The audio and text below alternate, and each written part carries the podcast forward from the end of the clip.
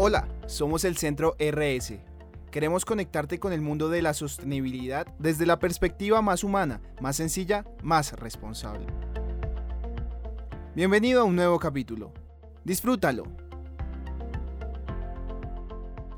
Bienvenidos al podcast del Centro Internacional de Responsabilidad Social y Sostenibilidad. Hoy nos acompaña Lina Camargo, manager del Global Reporting Initiative en Hispanoamérica, con quien hablaremos de cadenas de suministro competitivas y cómo integrar la sostenibilidad en la cadena de valor. Bienvenida, Lina. Es un gusto para nosotros que nos acompañes en este nuevo episodio. Gracias, Marcela, eh, y al Centro RS por esta invitación a compartir el día de hoy sobre las cadenas de, de suministro sostenibles.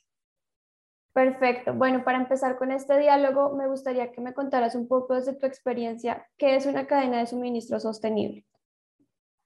Bueno, una cadena de suministro sostenible comprende la identificación, eh, la gestión, medición y comunicación de aquellos impactos que ocurren o que pueden ocurrir en las actividades llevadas a cabo por entidades upstream o aguas arriba de una organización.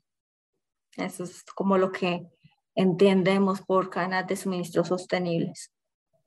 Bueno, tú mencionas algo muy importante que es precisamente prever esos impactos que se generan y en ese sentido, ¿por qué es importante que las organizaciones le, le apuesten a la sostenibilidad dentro de sus cadenas de valor?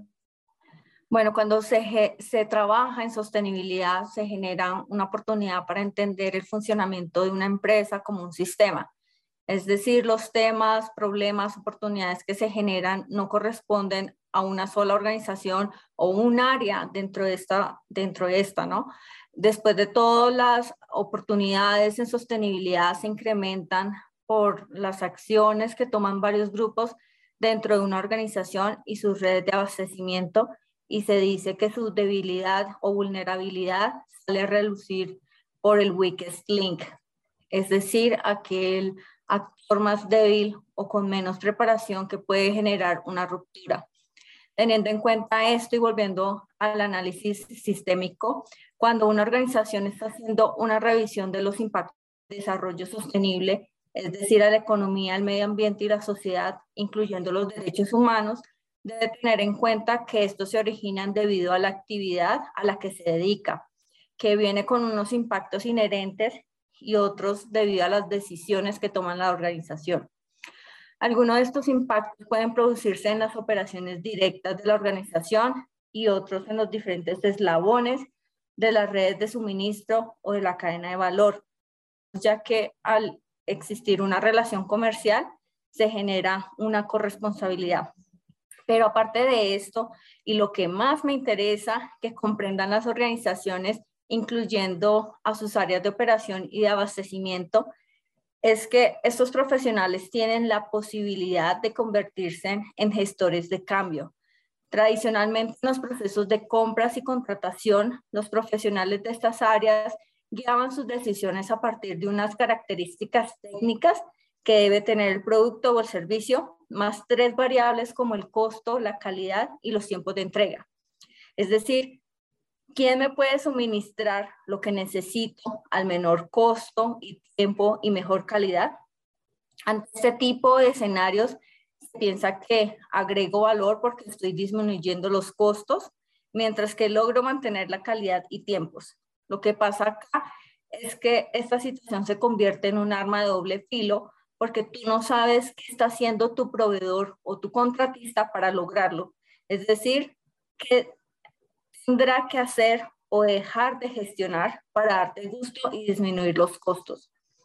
Lo que planteamos hoy en día y poco a poco se ha desarrollado, se han venido desarrollando estudios por escuelas de negocio y firmas de consultoría que indican que una aproximación innovadora para construir redes de suministro de alto rendimiento y más sostenibles parte de la integración de tres dimensiones, costo-eficiencia, la calidad en el servicio y la sostenibilidad.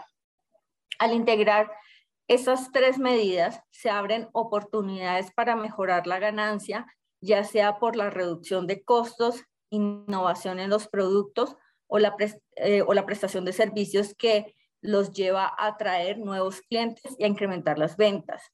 Y algunos dirán, bueno, pero entonces, ¿cuál es la diferencia?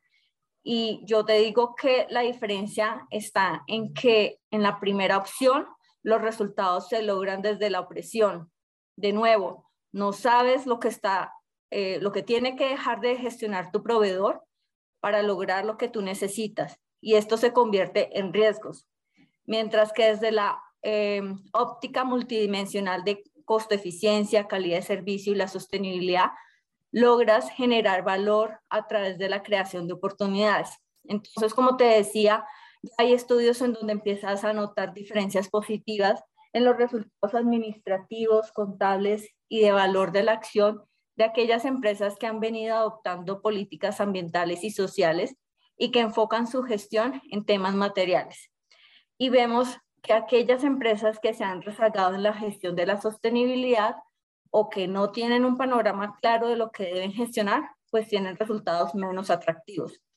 Y finalmente, esto es lo que hace atractiva una organización, ¿no? Su capacidad de innovar, de ser flexible, de crear valor desde las oportunidades.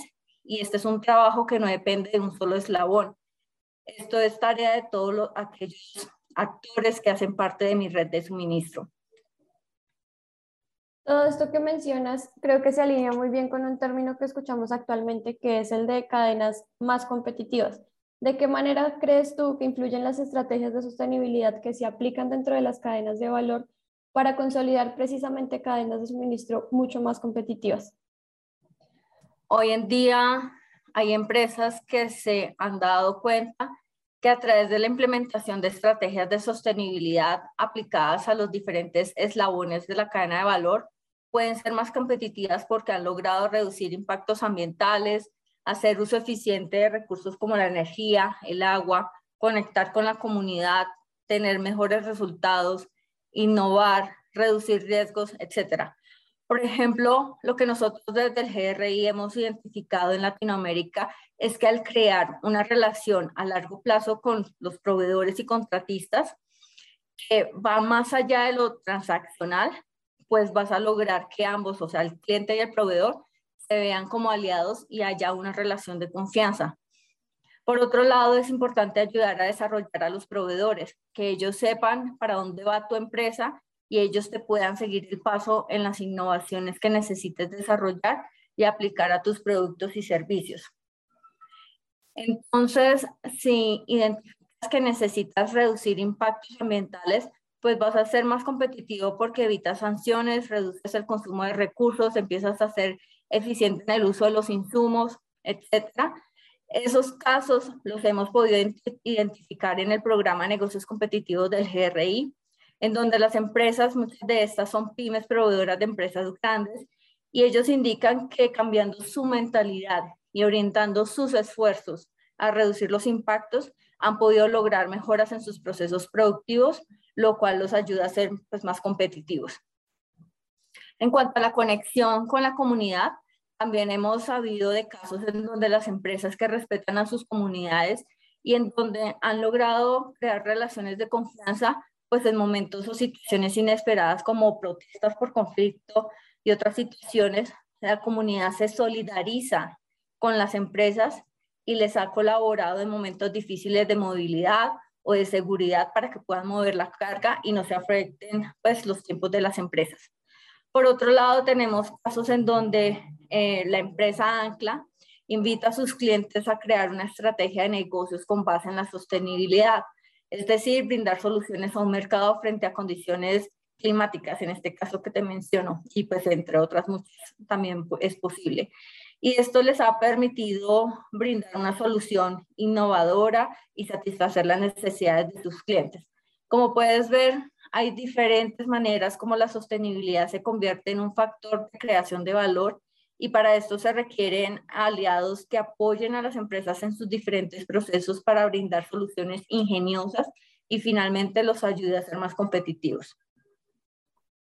Creo que es muy común escuchar que las empresas generan impacto sobre el medio ambiente y muchas de las, de las estrategias de sostenibilidad se alinean quizás como a esa parte de hacer frente precisamente a esos impactos ambientales. Pero ¿de qué forma impactan las cadenas de valor en el desarrollo social?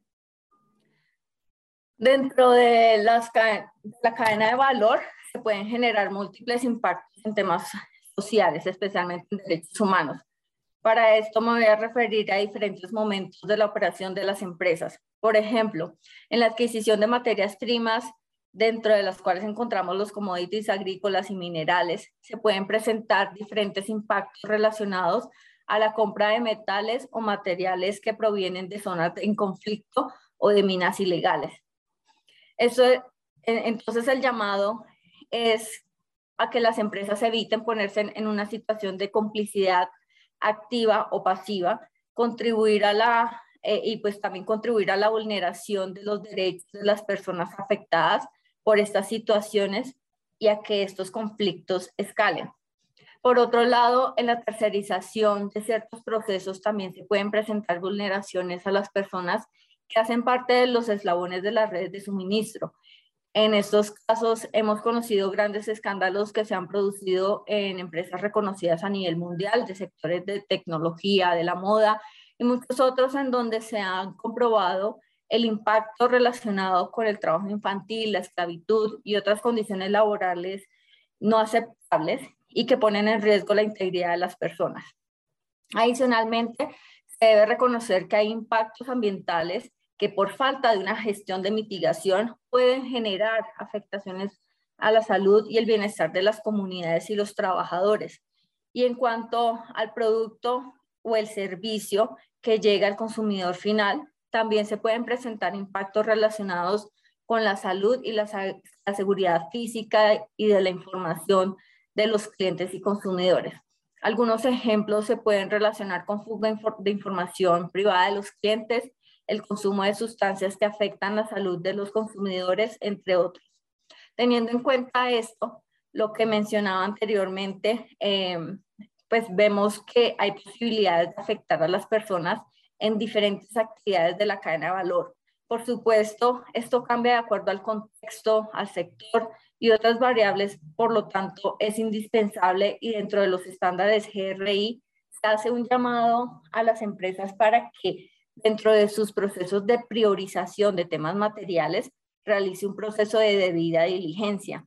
Precisamente esto ayuda a las empresas a identificar esos impactos actuales o potenciales, la severidad del impacto y la probabilidad de que ocurra. Esto finalmente ayuda a que las empresas eh, pues, se enfoquen en los impactos, eh, creen estrategias para evitarlos y ayudar a contribuir al desarrollo social de las regiones o los países en los que operan, que como consecuencias pues ayudará a generar un crecimiento económico y mejorar la calidad de vida de las personas.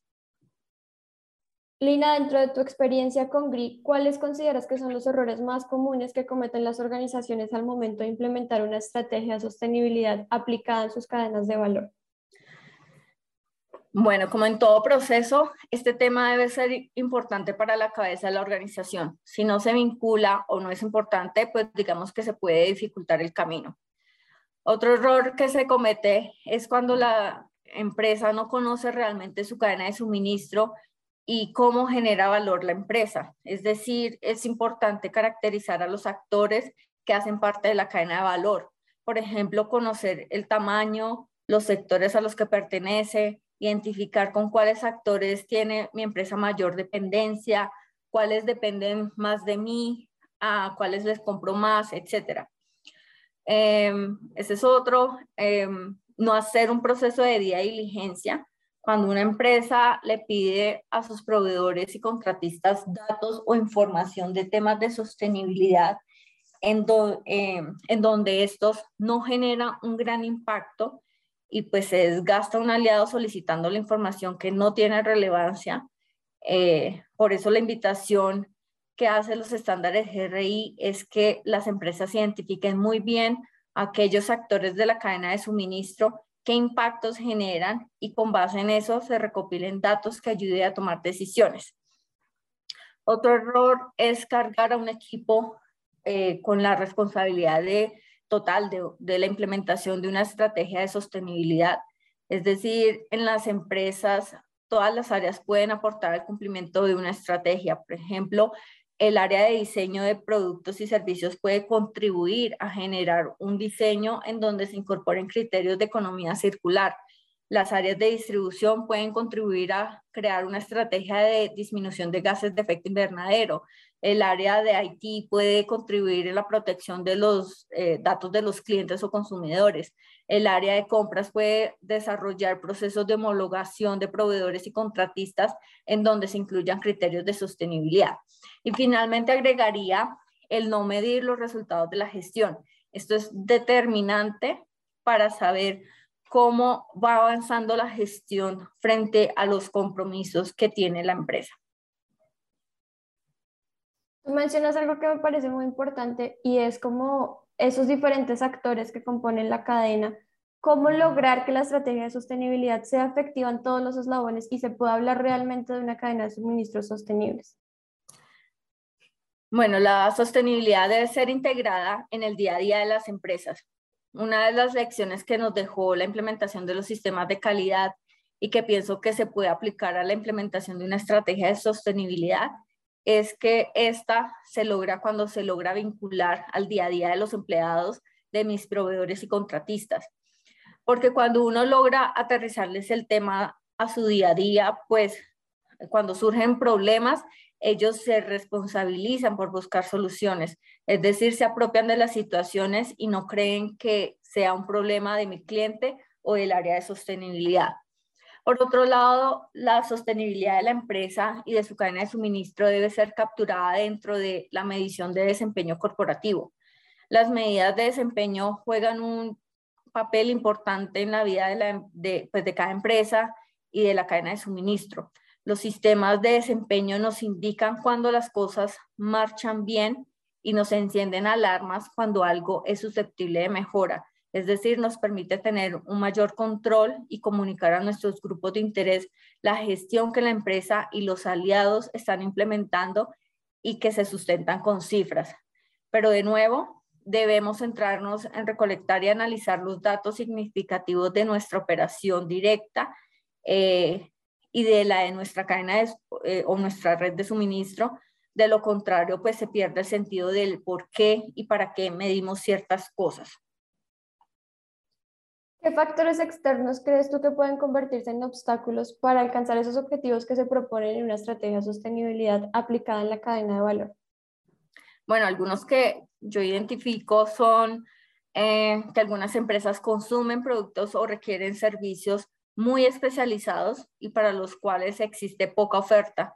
En este caso, la empresa tiene una gran dependencia a uno o dos proveedores y básicamente si estos no están listos para vincularse en estas estrategias de sostenibilidad, pues puede afectar el resultado.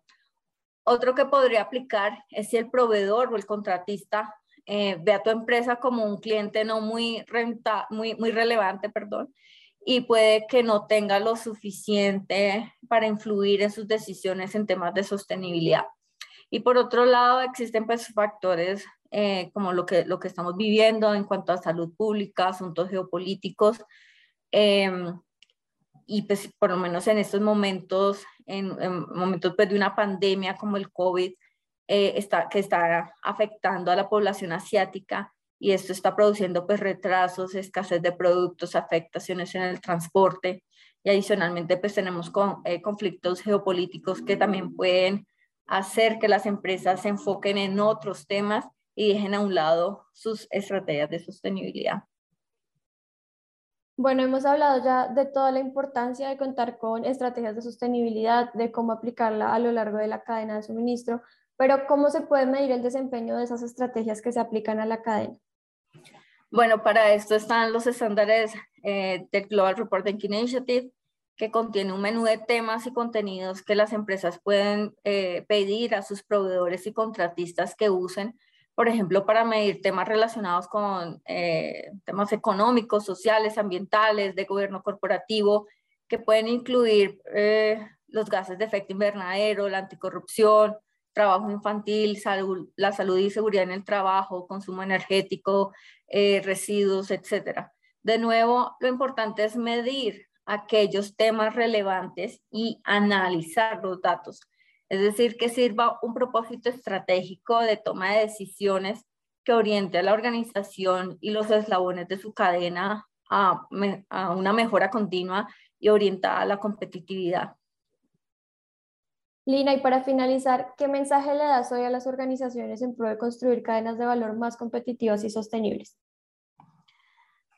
Bueno, yo invito a las organizaciones a que realmente le apuesten a construir una estrategia de sostenibilidad que vaya más allá de su operación interna, que construyan relaciones de confianza con sus proveedores y contratistas para que se identifiquen como aliados a de largo plazo.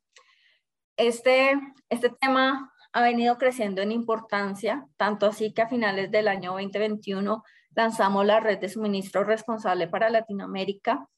Esta es una iniciativa multiactor que actúa eh, como, espacio de articulación y coordinación para la promoción de la sostenibilidad y actuación responsable en las cadenas de suministro de Latinoamérica.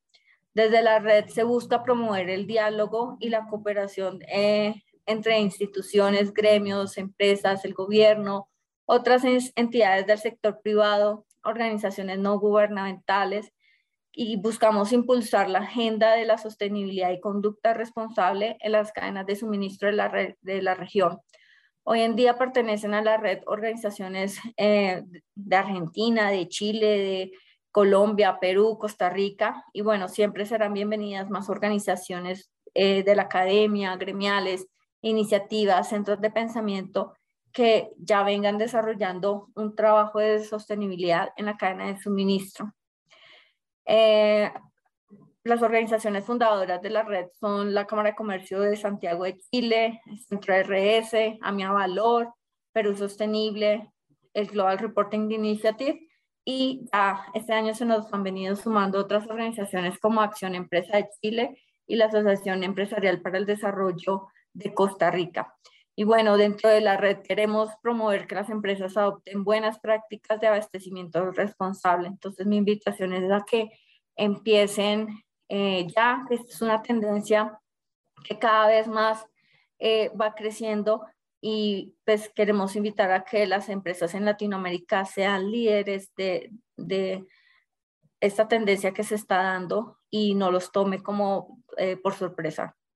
Bueno, Lina, muchas gracias por estar en este episodio, nuevamente por aceptar nuestra invitación, por compartir todo este conocimiento que tienes en torno a este tema tan importante para las empresas y para la sociedad en sí, porque pues ya vimos que las cadenas de valor no solamente aportan a la economía, a, a las empresas, sino también al medio ambiente y a la sociedad.